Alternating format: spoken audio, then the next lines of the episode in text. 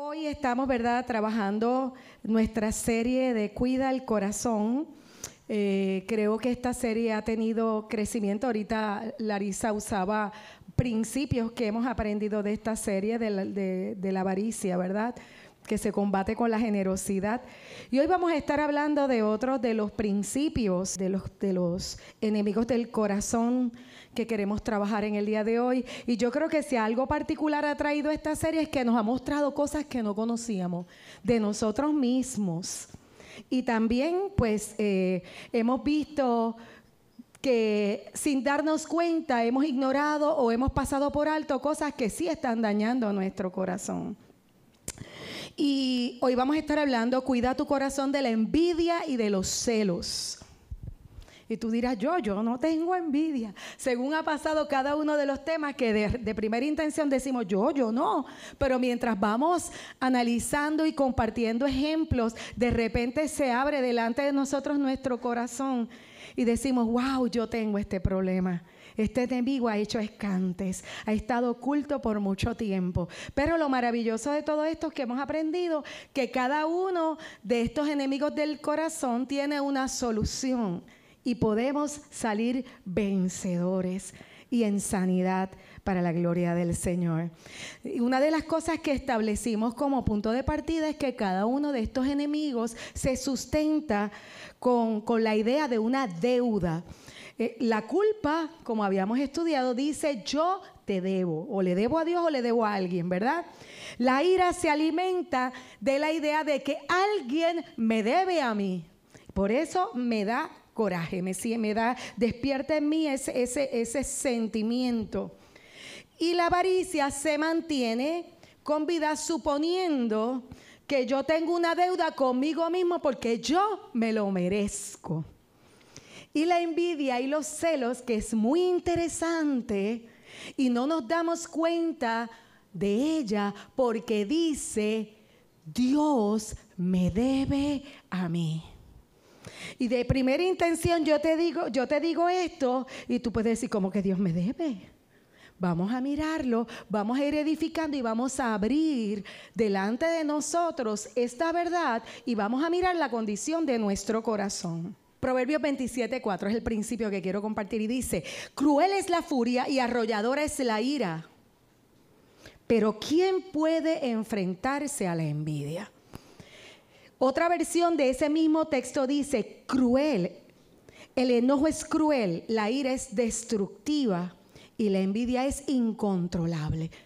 Muchas veces ni nos damos cuenta que en nuestro corazón se está eh, creciendo, fomentando y echando raíces profundas este sentimiento. Eurípides dijo, la envidia es la más grande de las enfermedades de los hombres. No nos permite disfrutar lo que somos y lo que tenemos porque nos mantiene con la mirada puesta en otros. Y quisiera que nosotros lo viéramos porque son indomables en, nuestro corazón porque como se nos dificulta identificarlos, nosotros tenemos que en el nombre de Jesús aprender a ponerlos bajo control. Vamos a definir un poquito los celos, ¿verdad? Que los celos y la envidia son hermanas. Es un fuerte sentimiento de posesión, a menudo causado por la posibilidad de que algo que me pertenece, o debería pertenecerme, me está a punto de ser quitado. Y ahí es que esto despierta. La palabra puede ser usada en sentido positivo porque, oye, tú tienes que, celar a quien tú amas, ¿verdad? Lo vas a cuidar, lo vas a proteger. Dios nos cela. Dios es celoso con cada uno de nosotros. ¿Por qué? Porque Él hizo un compromiso y ese celo viene de un compromiso apasionado porque tiene derechos sobre nosotros. De esa misma manera, en los esposos y las esposas se puede dar un celo saludable. Yo lo voy a cuidar porque, mira, ese, me pertenece a mí. Amén. Vamos con calma. Pero también se puede utilizar en el sentido negativo, dando a entender una emoción que puede resultar destructiva, porque hay celos que son enfermizos. Y vamos a descubrirlos, vamos a mirar de dónde sale y cómo trabajar con ello. Eh, quiero compartirte rápidamente la historia de Saúl y David. Ustedes saben quién era Saúl. Saúl era el rey de Israel y David fue puesto por Dios como su sucesor. Y algo interesante que pasó, y este versículo lo resume todo, te lo voy a leer. Dice, y ahora bien, cuando el ejército regresó, David había ido, ¿verdad? A la batalla. Después de haber matado a David, el filisteo de todos los pueblos de Israel, salían las mujeres a recibir al rey Saúl. Y al son de liras y panderetas cantaban y bailaban. Y exclamaban con gran regocijo, ay, ¿qué está pasando aquí? Mira, Saúl mató a sus miles, pero David a sus diez miles. Así que hubo una qué? Una comparación. Disgustado por lo que decían, dice la palabra, Saúl se enfureció y protestó. A David le dan crédito por diez miles, pero a mí por miles. Lo único que falta es que le den el reino. Y a partir de esa ocasión, Saúl empezó a mirar a David con recelo. En su corazón algo se instaló. Se instaló una obsesión destructiva. Se instaló algo muy, muy difícil. ¿Por qué? Porque él le costó locura, le costó esa obsesión que no lo dejaba vivir porque vivía de día y de noche buscando al rey David para matarlo. Y tenía un conflicto en su corazón porque por un lado lo quería y por el otro lo odiaba. Por un lado lo amaba y por el otro quería verlo muerto porque representaba para él la amenaza de perder algo que él quería. Así que él no pudo disfrutar de la última temporada que le tocaba pasar como rey de Israel. Vamos a ver la diferencia entre la envidia y los celos. Espíritu Santo, muéstranos lo que está debajo de la superficie. Y aquí podemos ver esas diferencias en la envidia y en los celos. En la envidia es un deseo ardiente de poseer. Yo quiero. y en los celos es un deseo ardiente de, yo no quiero perderlo, es mío, de conservar Codicia, la envidia codicia lo que otro tiene. Los celos se aferran a lo que ya yo tengo. La envidia es manos vacías, no tengo nada y quiero llenarlas con lo que tú tienes. Los celos dicen manos llenas que tienen miedo a ser despojadas. Yo no quiero que esto que yo tengo lo pierda.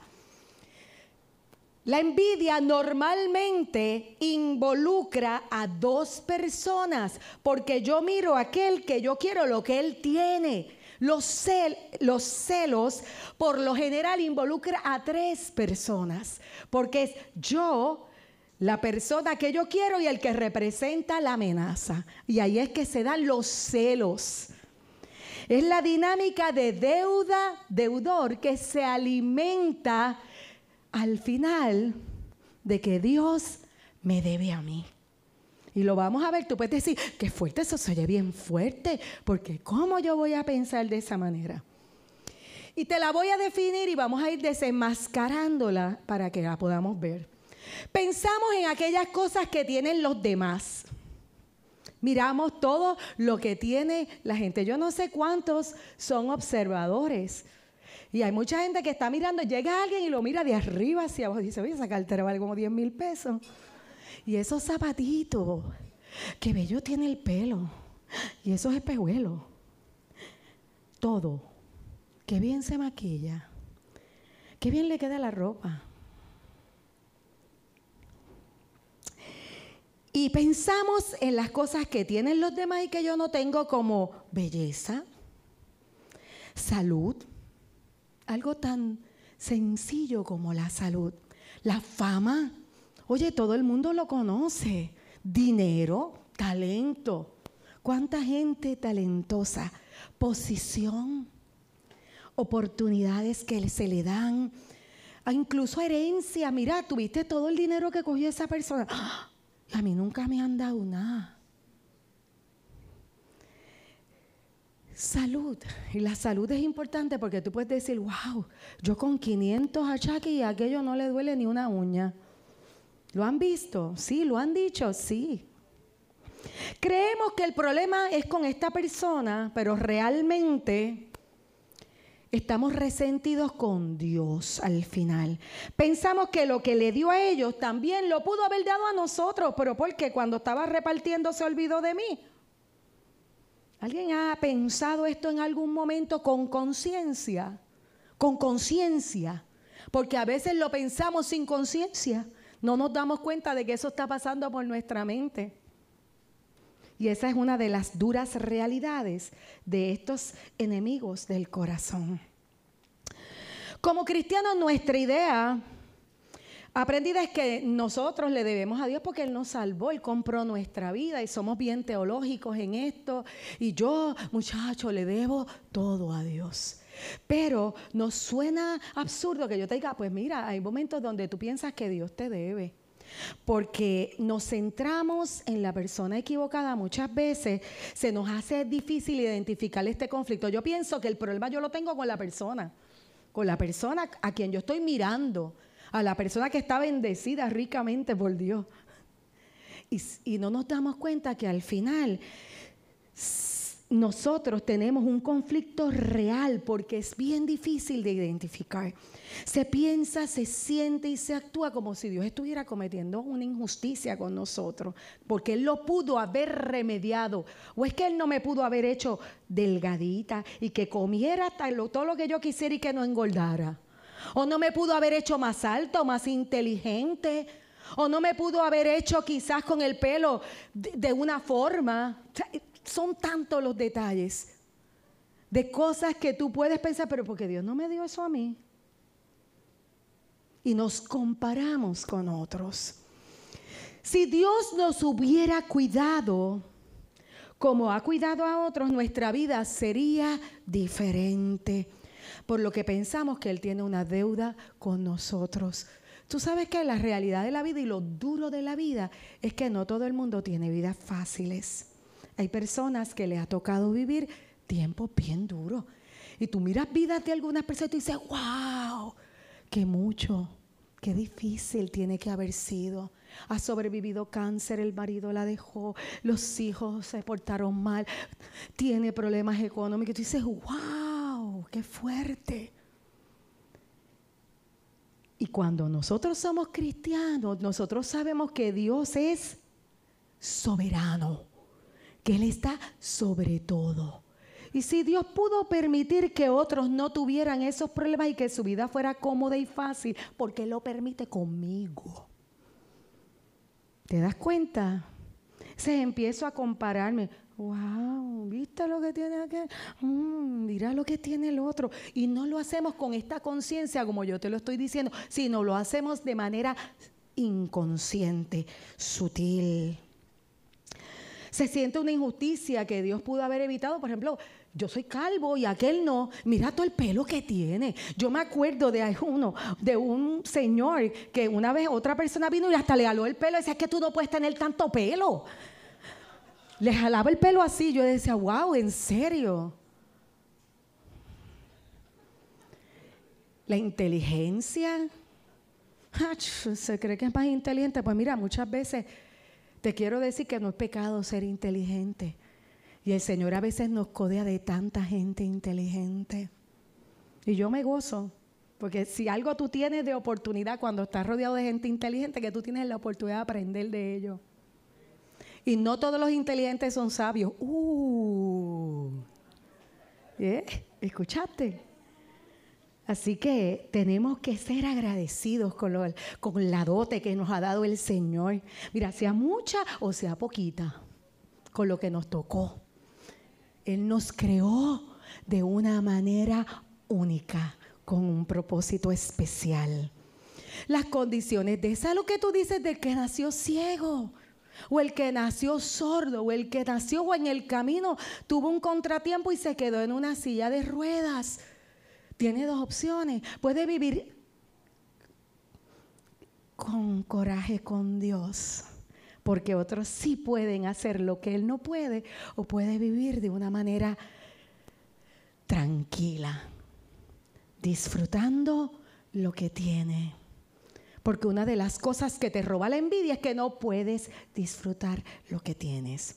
Las habilidades atléticas, ustedes saben que hay gente que, que coge la bola y juega y le sale natural o que corre y es bien deportista y hay otro, mía, que no, no servimos para mucho en esa área.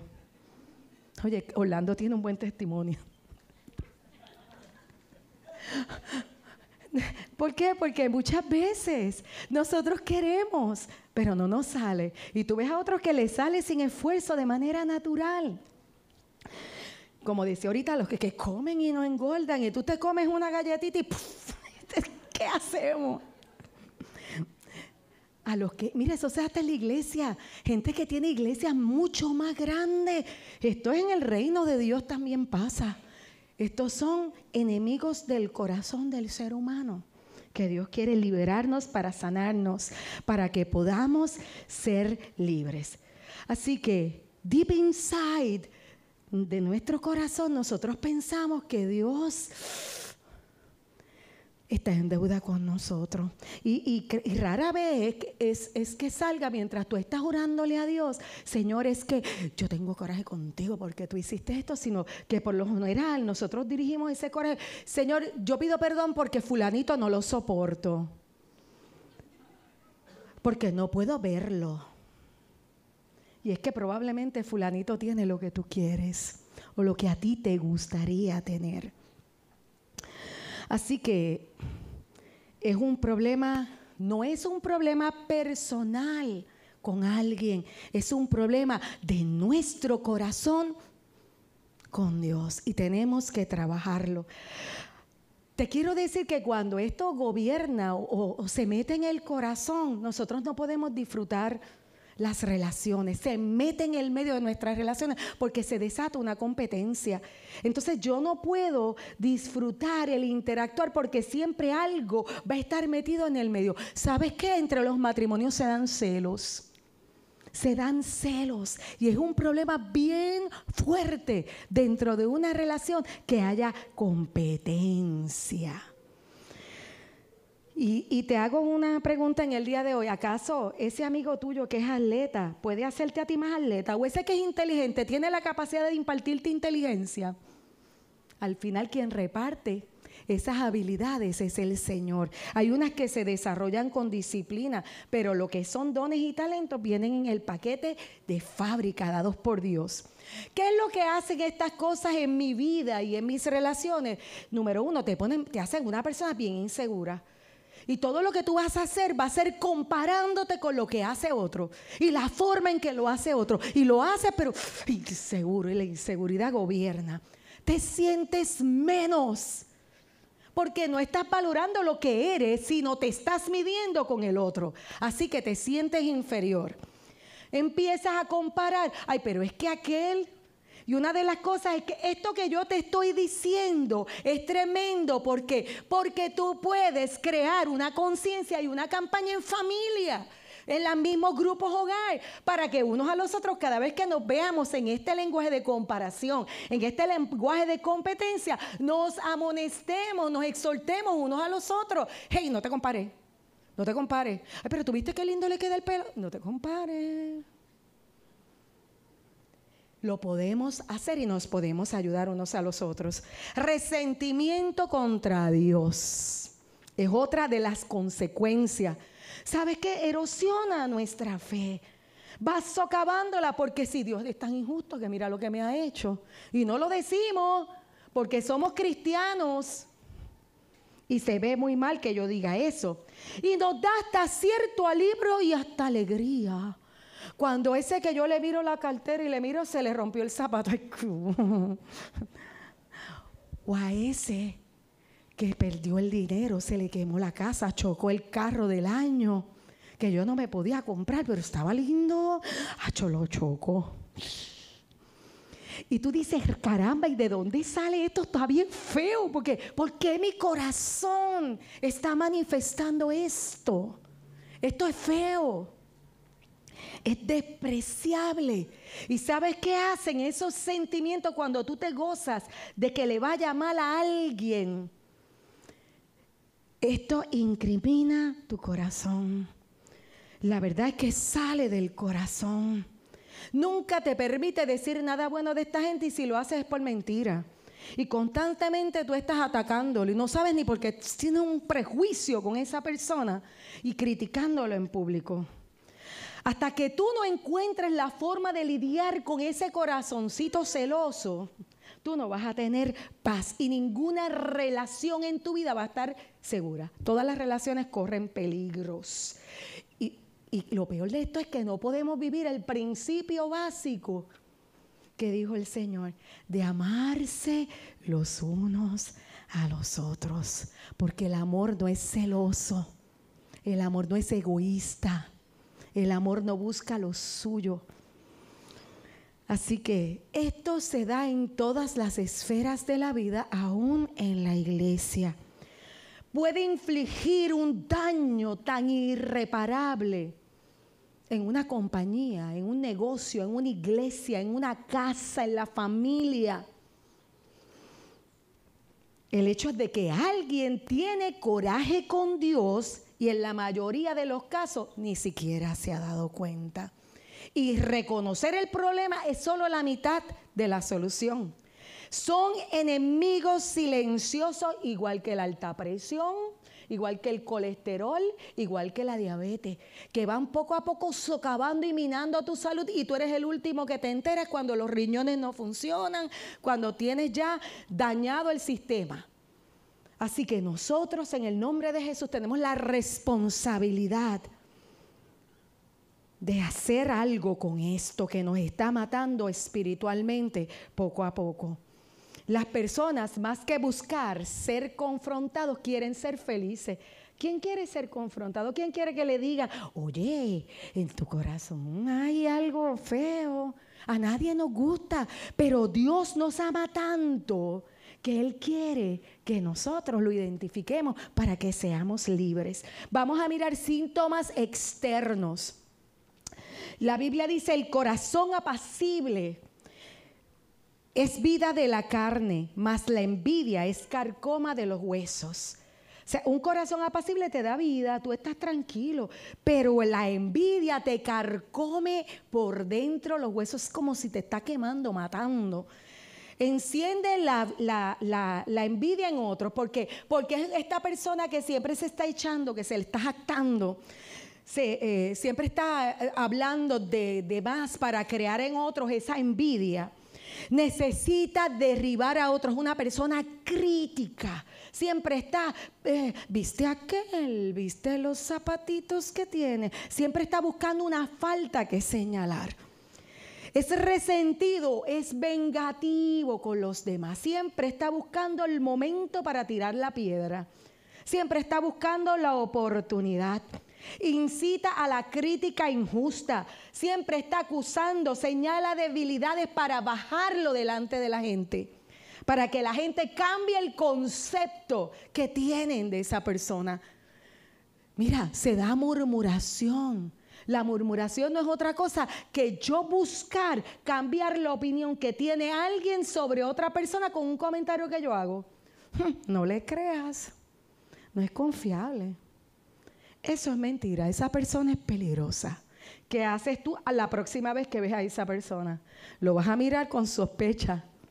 Porque porque ya alguien te dijo un comentario que marca el corazón. Te llena de amargura y tienes hasta dolor por el éxito de las otras personas. Tu corazón se vuelve ambicioso. Estás insatisfecho. Oye, esto, esto, esto es como que fuerte, ¿verdad? Cuando hablamos de estas cosas, nadie quiere escuchar todas estas definiciones porque en alguna de ellas nos vamos a identificar. Esta gente competitiva. ¿Ustedes conocen a alguien competitivo? ¿Tú lo eres? Pues busca en tu corazón.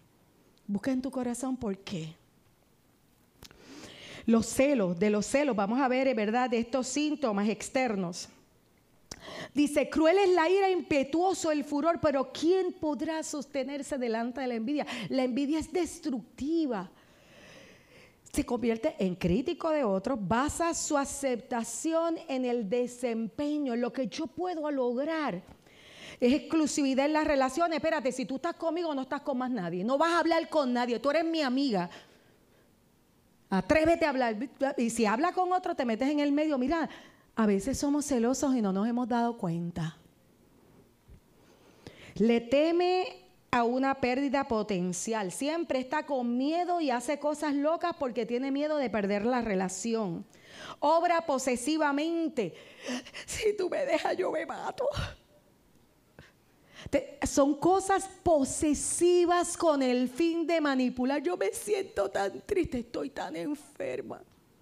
Para que no salga. Para mantener control. Sospecha de todo el mundo. ese se está acercando por algo.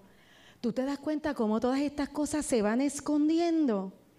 Y son personas que se disfrazan hablando de las injusticias de la vida, simulan apatía, son duros, fríos.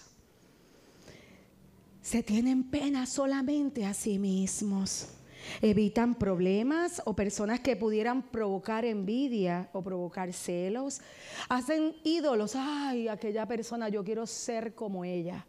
Hacen ídolos de personas colocándolas en pedestales inalcanzables.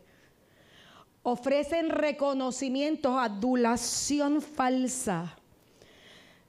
Como te decía ahorita, proyectan celos, envidia, desarrollan una actitud de superioridad y se convierten en mártires. Hay que mucha cosa fea, yo acabo de leer.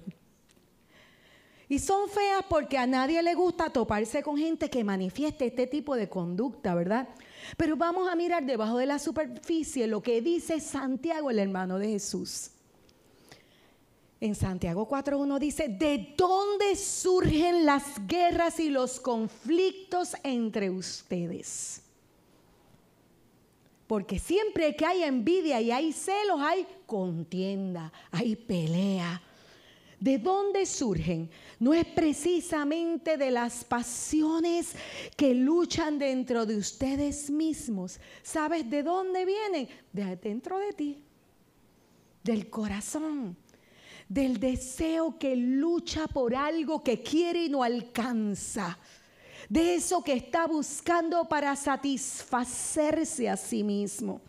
Todos los conflictos nacen del corazón. Y, quiero decirte que están, ahí te dice, son las pasiones que luchan en tu interior. Cuando habla de pasiones, esta palabra en el original es los placeres que yo deseo. Lo que en mi corazón yo quiero tener. Y quiero decirte que cuando algo que yo quiero no se da, yo o alguien trata de tocar eso que yo quiero, de mi corazón va a salir lo que está dentro. Y voy a salir y voy a lastimar al que quiera tocar eso, que es mío. ¿Y qué es lo que pasa? Que por lo general es la gente que está más cerca de ti. Por lo general es tu familia la que más sufre cuando tú tienes un arranque de celos o de egoísmo, ¿verdad? Y el, el, denominador común entre los conflictos que tiene el ser humano, yo quiero que tú me digas cuál es el denominador común entre ellos. ¿Sabes cuál es el denominador, el denominador común? El denominador común soy yo, que estoy metida en todos los rollos. Así que, ¿cuál es el problema? El problema es yo soy el problema. Y mira lo que dice. ¿Tú sabes qué? Santiago 4.2 dice, desean algo y no lo consiguen. Y ese es el problema.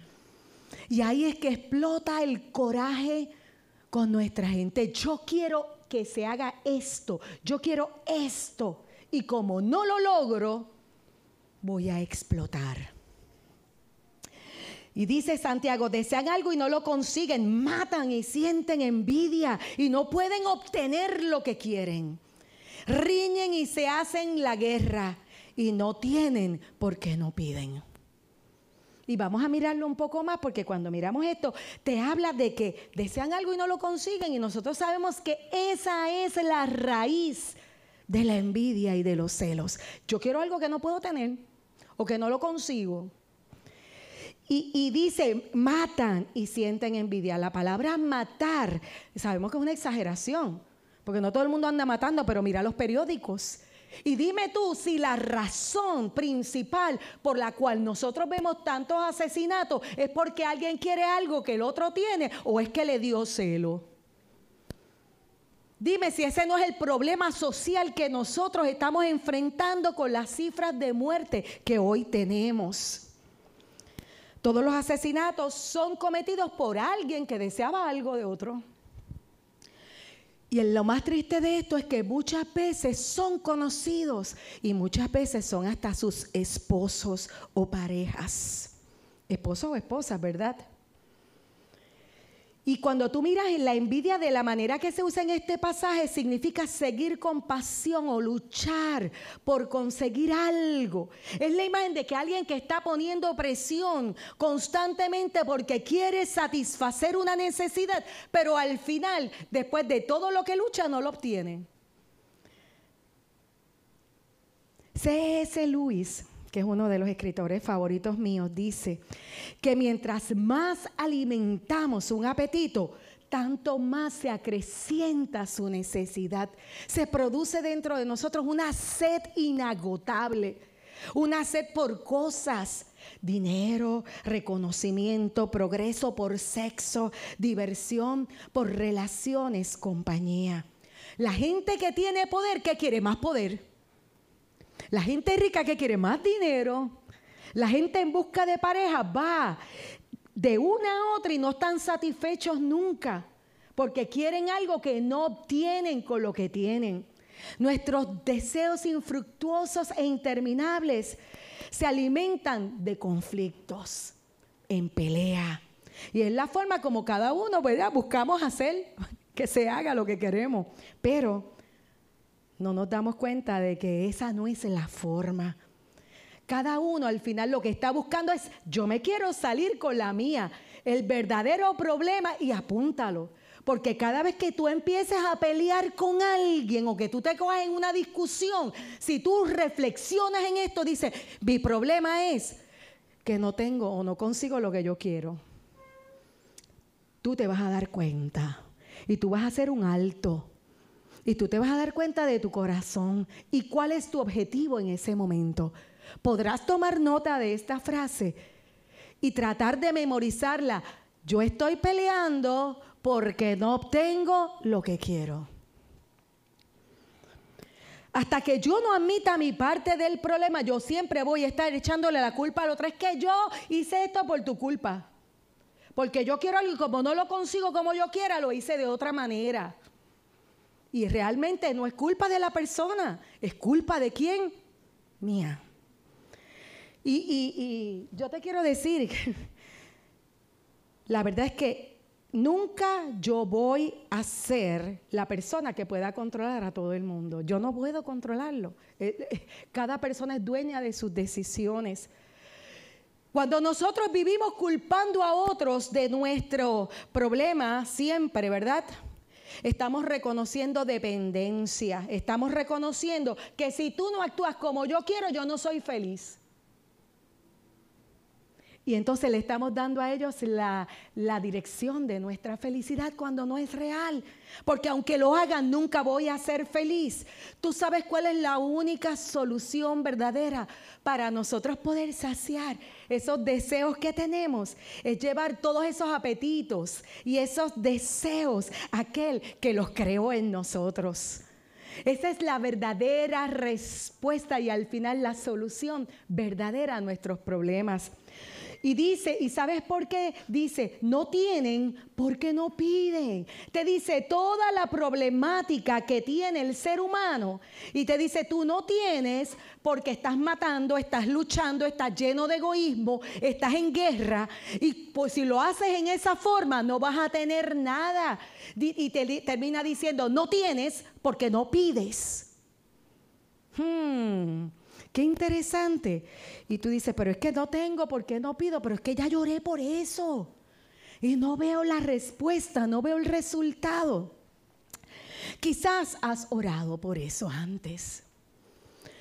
Pero lo que Santiago está proponiendo es un poquito más profundo. Es que lleves tus más profundas necesidades y deseos.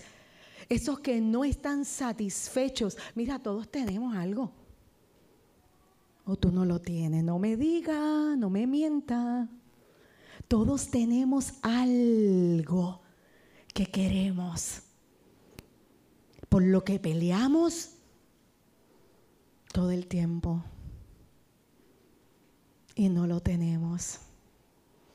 Y Dios quiere que tú lleves esas necesidades profundas e insatisfechas al Padre y Él te da permiso. ¿Sabes para qué? Para que tú tengas una conversación sin filtro, que tú le llames a las cosas como son. Que si tú estás peleando por una pareja y llevas muchos años, Señor, dámelo, mira aquello que ya consiguió y mira el otro y yo todavía estoy sola y me estoy quemando. Que vayas a la presencia del Señor y abras tu corazón y puedas decir las cosas como son. Señor, me siento de esta manera. Oye, qué bonito es que tú puedas descargar. La palabra dice, deposita en Él toda ansiedad, porque Él tiene cuidado de ti. ¿Sabes que es el único lugar donde tú puedes ir y no te va a decir, chacho, nene, qué fresco, qué sinvergüenza, qué corazón más asqueroso tú tienes? No. Él nunca va a hacer eso, porque Él te conoce profundamente y antes que la palabra salga por tu boca, ya Él la conoce toda. Todas tus quejas, mira, no se las... Mira, esto es como un entrenamiento del corazón, gente. Queremos cuidar el corazón. El Señor te está diciendo, guárdalo de la envidia, guárdalo del egoísmo, guárdalo del celo. Dile a Dios, eso que te carga, eso que tú anhelas. Dile cuál es tu problema para llegar del punto A al punto B. Dile qué es lo que no, no has podido conseguir. Por lo que has peleado. Oye, porque ¿qué nos gusta? Pero los latinos nos encanta pelear. Sangre caliente, muchachos. Peleamos por todo. Puedes llevar cada una de tus frustraciones y temores a Dios, porque no hay nada muy grande o muy pequeño para Él porque eres importante para el Señor. Tú eres tan importante para Dios que antes que suba la palabra ya Él la conoce. Él lo que quiere es que tú se lo digas y que tú te des cuenta de lo que tú estás pidiendo y que tú te atrevas a confiar en Él. Esa, esa, esa, esas clave te va a ayudar a orar cada día y sabes qué es lo que va a hacer? Que cada día tú te convenzas a ti mismo de que Dios cuida de ti confesar que yo no he obtenido lo que quiero y depositar mi deseo y ansiedad en Dios es la clave. No he conseguido lo que quiero, pero pongo mi deseo y mi ansiedad. La ansiedad es temor, es un temor desesperadito, ¿verdad? Nosotros sabemos. Temor desesperadito, eso se oye gracioso, pero es la realidad, es un temor inconsciente, es un temor de adentro del corazón. Por lo que yo quiero que, que pasan los años, mire, y todavía no llega la respuesta. Yo tengo peticiones delante del Señor. ¿Las tienes tú? Te da a veces cuando ves gente que tiene lo que tú anhelas, cositas en el corazón, en vez de darte alegría. Y es humano. Yo te quiero decir, no te sientas mal, es humano. Pero Dios quiere que nosotros guardemos el corazón. Y si nosotros lo ponemos delante del Señor, esto nos va a hacer que nosotros lidiemos con más facilidad con la gente. Aun cuando la gente no me dé ni llegue lo que yo estoy orando, al final mi paz viene al saber que no esperaré que la gente satisfaga lo que solo Dios puede satisfacer en mi vida. Santiago 4.3 dice, y cuando piden, no reciben porque piden con malas intenciones para satisfacer sus propias pasiones, sus propios placeres. Es que Señor, yo te pido, mira, hay veces que nos cogemos haciendo unas clases de oraciones. ¿Te atreves a confiarle tu oración al Señor? Señor, dirige mi oración. Yo no sé cómo pedir. Tú eres el que sabes cómo conviene. Así que en el nombre de Jesús dirige mi oración. Este es mi anhelo, lo pongo delante de ti. Pongo mi temor, pongo mi ansiedad y pongo el deseo este fuerte que me quema delante de ti. Que se haga tu voluntad. Amén. A veces tú pides y no recibes. A veces Dios te dice que no. Porque Dios te ama demasiado para darte todo lo que tú quieres. Y también ama a la gente que te rodea. Porque a veces, Señor, que le caiga un rayo a aquel que... Se oye chistoso, pero te quiero decir que muchas veces los cristianos decimos, ojalá y pierda el empleo, que le quiten la casa, que le vaya mal. Gente cristiana, mm, a lo mejor lo piensas para adentro y no lo verbaliza, pero está ahí la idea, porque nace del corazón. Pero todo lo que tú tienes, bueno, yo creo que es un tiempo tremendo. Empieza el mes de noviembre, es un tiempo tremendo para hacer un inventario de las cosas buenas que Dios está haciendo. Dios es la fuente de todas las cosas buenas en nuestra vida. Santiago 1.17 dice, toda buena dádiva y todo don perfecto descienden de lo alto, donde está el Padre que creó las lumbreras celestes y que no cambia como los astros, ni se mueve como las sombras. Lo que Dios te dijo, te lo va a dar. Lo que Dios te dijo, te lo va a dar. Lo que Dios te dijo, te lo va a dar. ¿Tú lo crees? ¿Lo crees? Si tú lo crees, recíbelo en tu espíritu. Lo que pasa es que nosotros Queremos todo lo que queremos, pero no es así que funciona. Nosotros tenemos que entender que Dios sabe lo que me conviene. Si yo vivo luchando, tratando de obtenerlo por mis fuerzas, terminaré en una frustración terrible. Y quiero que veamos esto rapidito. Eh, déjame ver qué hora es. No, no, yo voy a brincar todo esto. Pues, eh, tengo aquí unos ejemplos también de los celos y de la envidia. Te quiero dar unos rapiditos. Caín y Abel. ¿Ustedes se acuerdan por qué Caín y Abel fueron, Caín mató a Abel? ¿Por qué? Porque le dio celos la forma en que Dios recibió la ofrenda de, de Abel. Y la de él no fue aceptada de la misma manera. Esaú y Jacob Jacob quería la primogenitura, que era la bendición del padre que tenía Esaú, y, y, eso creó conflicto entre los hermanos. Los hermanos de José, el papá tenía favoritismo con ese hijo y le regaló una túnica de color y los hermanos le tenían rabia, tenían celos. ¿Por qué? Porque él era el favorito y sabemos todas las consecuencias que trajeron. ¿Ustedes se acuerdan de, de este? ¿Ustedes saben quién es Woody y Buzz Lightyear? ¿Qué les pasó a ellos? Celos, ¿por qué? Los de la película. ¿Cómo es que se llama la película? Toy Story. Ay, Dios mío, Señor. ¿Qué les pasó a ellos? Ellos estaban compitiendo por el amor de quién? De su dueño. Celo. Y todas las loqueras que pasaron, ¿verdad? Hasta que al final resolvieron las situaciones. La envidia se alimenta del temor a fallar, a no ser aceptados. Y nos sentimos menos, somos y desplazados, superados por otro. ¿Cuál es la verdad y cura? Vamos a terminar. La verdad y cura es que tengo que confiar en Dios, definitivamente. Y elegir estar contento sin importar que tengo que me falte. Él ya dará mi necesidad de sentirme como necesito sentirme que es importante y valioso por medio de la vida que Él vive en mí. Filipenses 4 dice, no que haya pasado necesidad alguna, porque he aprendido a estar contento. Está en Filipenses 4. He aprendido a estar contento con lo que tengo. Sé vivir con casi nada o con todo lo que necesito. He aprendido el secreto de vivir en cualquier situación, sea con el estómago lleno o vacío, con mucho o con poco. ¿Por qué? Porque al final todo lo puedo hacer por medio de Cristo que me da la fuerza. Solo Dios, solo Dios me da la fuerza para yo poder aprender a vivir lo que tenga que vivir ¿Quién quiere tener una enfermedad? ¿Quién quiere pasar un proceso de dificultad? ¿Quién quiere pasar limitaciones? Ninguno de nosotros. Pero tengo que aprender el secreto del contentamiento, porque en ese secreto está mi victoria. ¿Por qué? Porque Él vive en mí. Y si Él vive en mí, yo puedo hacer lo que Él dijo que yo podía hacer.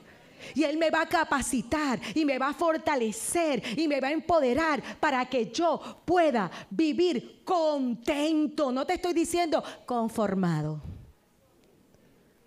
Te estoy diciendo que tengo que aprender a vivir contento.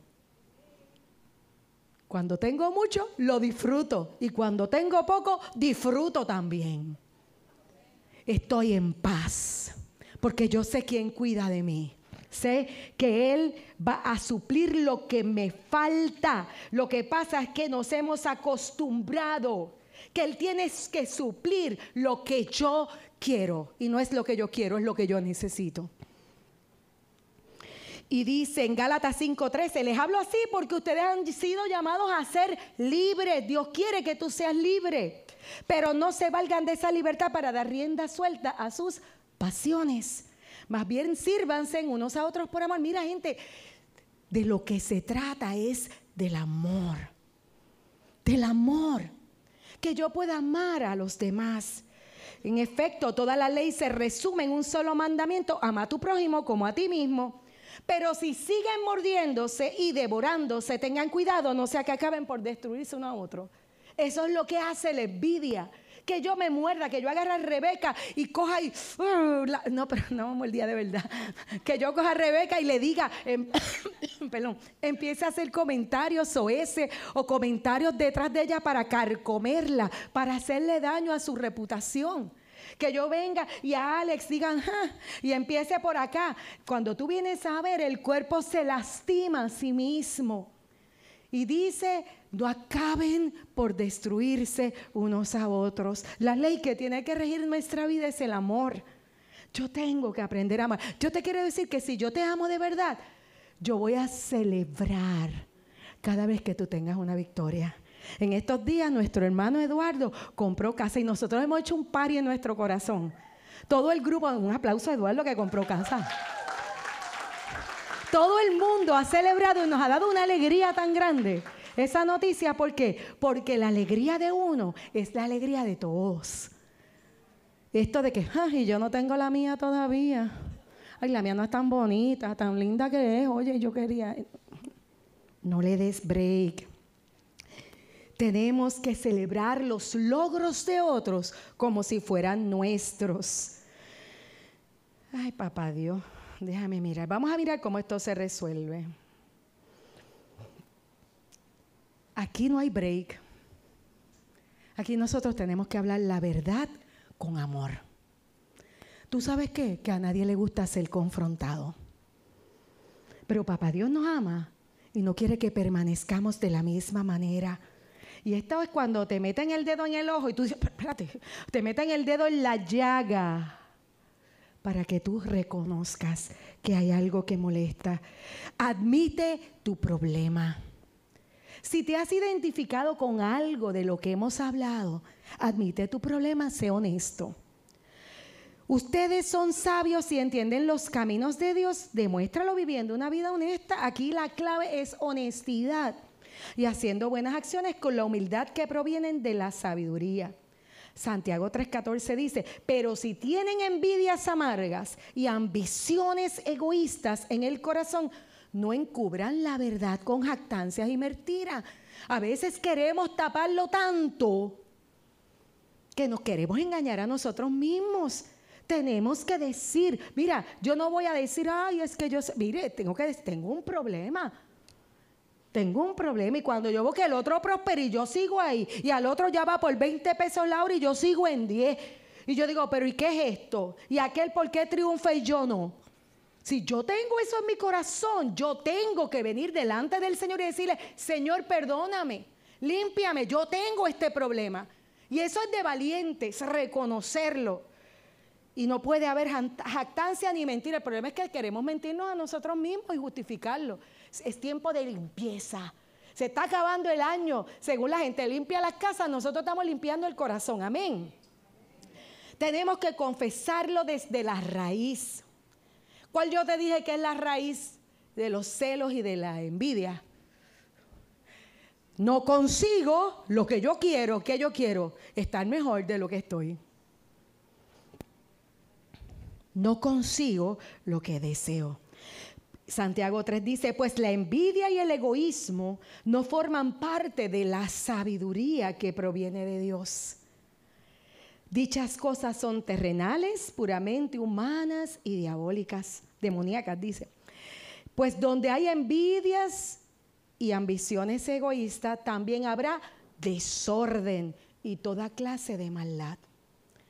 Va a haber desorden y va a haber maldad si tú permites que eso gobierne en tu corazón.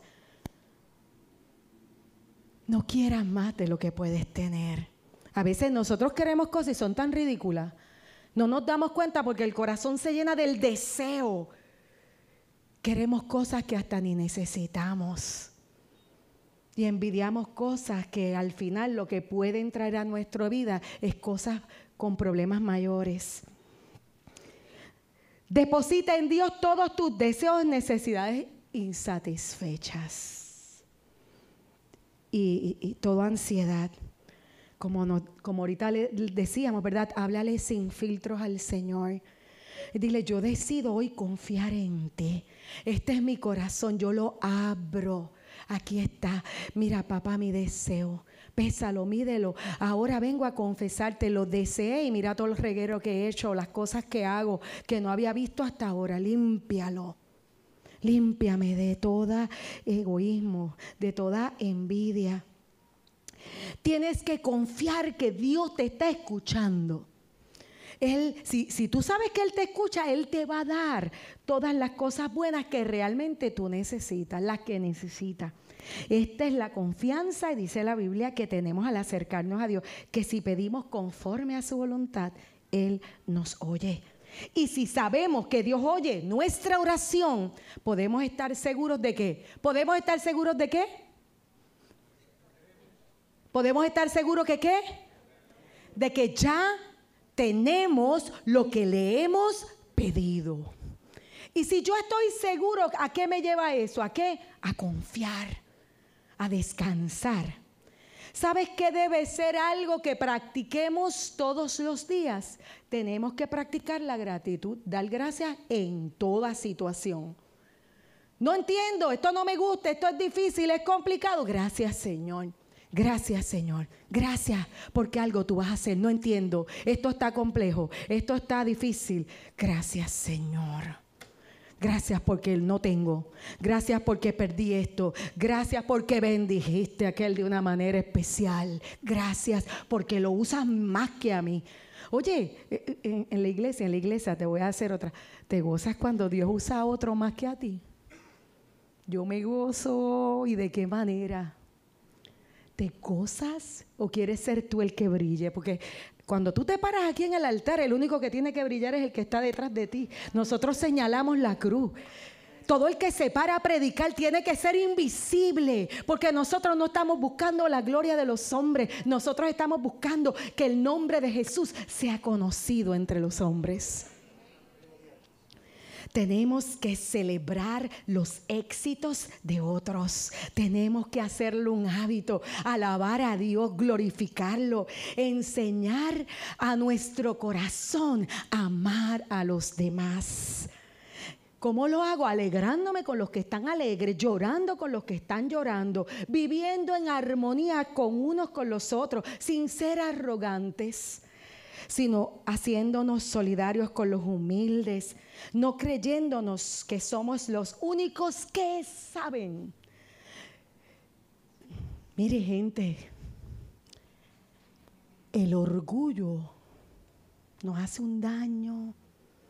Y cada vez que tú miras a alguien y te crees que eres más que esa persona, por lo que Dios te ha dado, tú tienes un problema.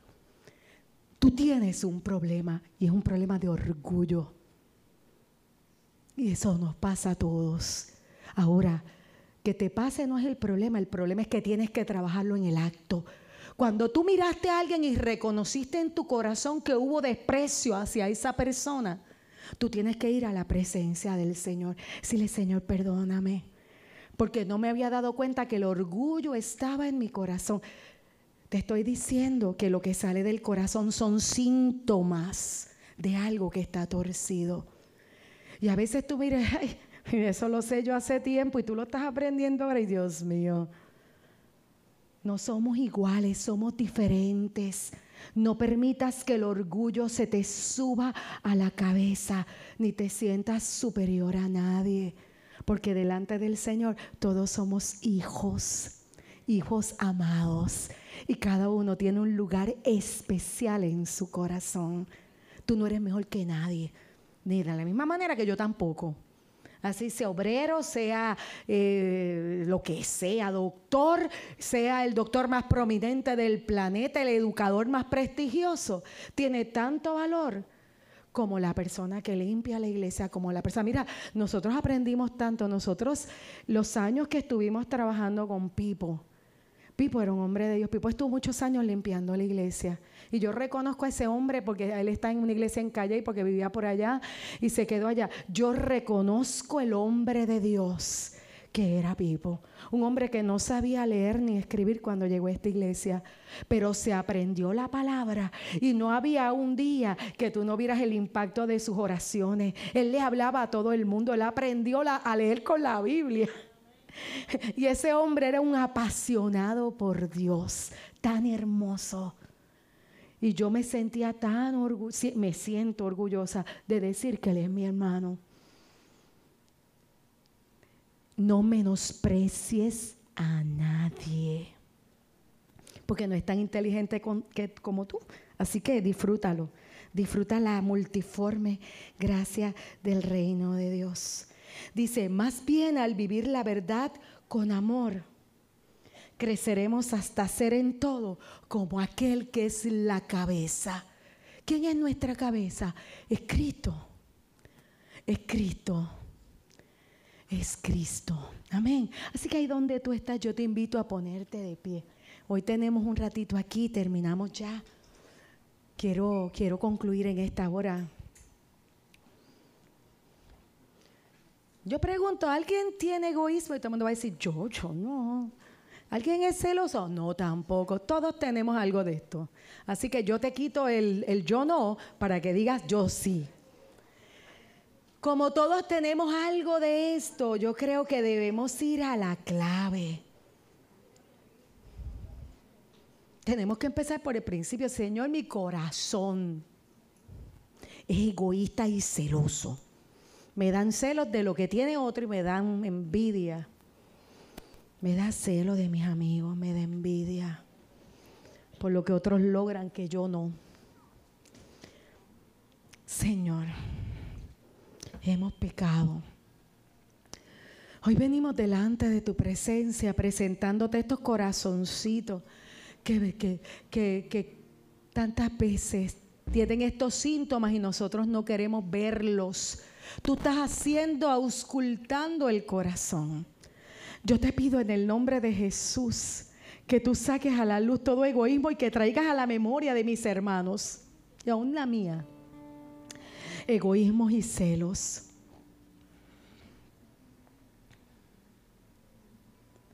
Tráelo ahora, Espíritu Santo. Nosotros admitimos nuestro problema delante de ti y lo confesamos en esta hora diciendo que nuestro problema verdadero es que no tenemos lo que queremos, lo que deseamos. Que por eso hemos incitado tantas peleas, tantas contiendas, tantas murmuraciones, tanto alegrarse el corazón cuando esos que tienen lo que yo no tengo pierden algo. Yo vengo delante de tu presencia pidiendo que escudriñes nuestro corazón. Límpialo, límpialo. Yo vengo delante de ti, Señor, y, y, ahí donde estás te invito a que extiendas tus manos delante de Él y le digas, Señor, estos son mis deseos, estos son mis temores, estas son mis ansiedades, esto es lo que estoy luchando, esta es mi lucha. Ahorita hablaban de la lucha, hablaban de los muros que, que, estaban rodeando lo que nosotros sabemos que queremos conquistar. Yo no sé cuál es tu deseo, pero en esta hora yo te invito en el nombre de Jesús a que extiendas tus manos y presentes tu lucha. Ponla delante del Señor como un acto de fe en esta hora. Presenta tu lucha, presenta tu lucha, presenta tu lucha. Señor, ahí está el deseo, la frustración, la ansiedad, el temor profundo. Yo creo que tú darás, yo creo que tú obras.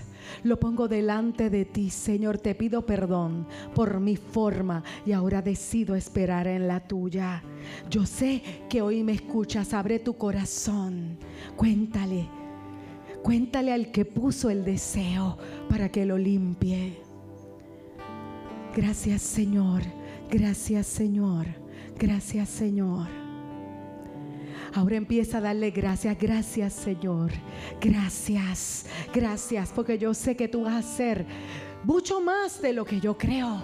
Gracias Señor, gracias Señor, gracias Señor.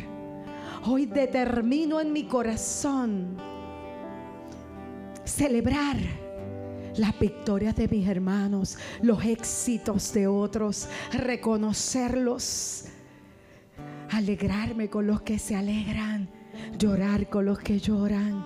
Y te pido que si en mi corazón hay orgullo, Señor, porque siempre hay algo de orgullo, tú me limpies. Muéstrame mi condición. Y las veces que me he sentido que espiritualmente puedo ser superior, o más inteligente, más capaz, más competente.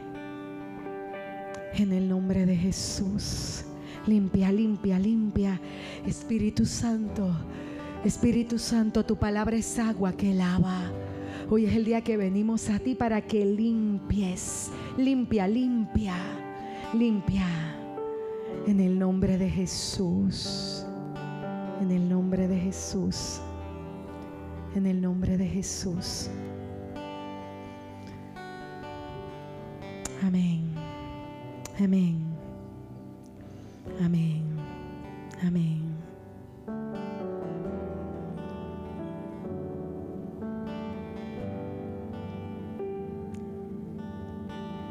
El Señor me pregunta cuestionamientos, me presenta cuestionamientos que le hemos hecho a Dios. Preguntas de familias.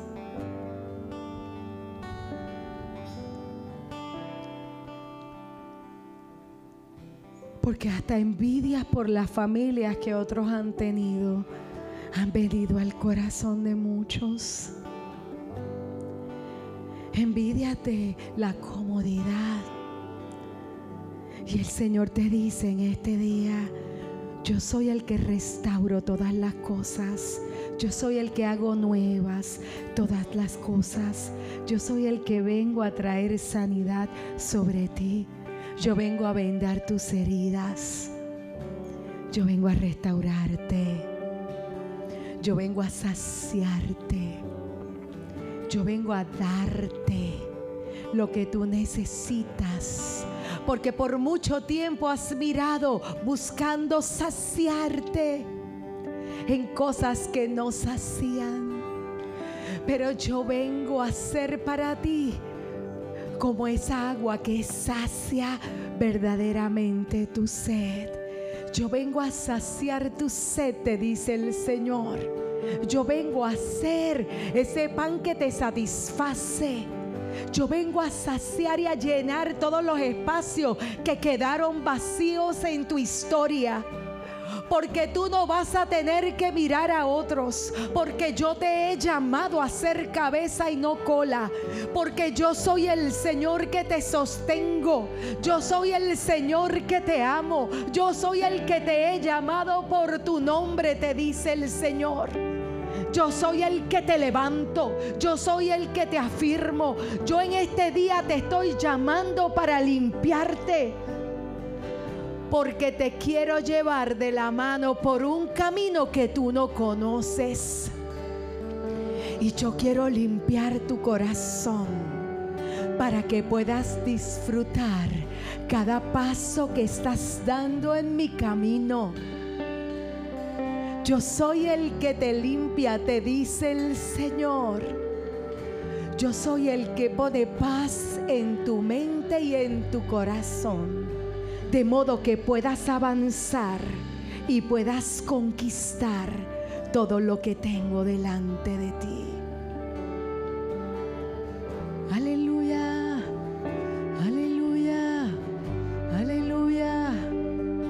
Tú eres Dios, tú eres Dios, tú eres mi Dios. ¿Dónde estás? Declara que Él es tu Dios. Decláralo ahí donde estás. Tú eres mi Dios. En ti están mis fuentes. Todo lo que tengo es tuyo, Señor. Tú tienes todo lo que necesito. Yo sé que tú eres suficiente. Oh Señor, sacia, pon en cada mente y cada corazón en esta hora. Espíritu Santo, en el nombre de Jesús, en el nombre de Jesús, en el nombre de Jesús. Amén, amén y amén.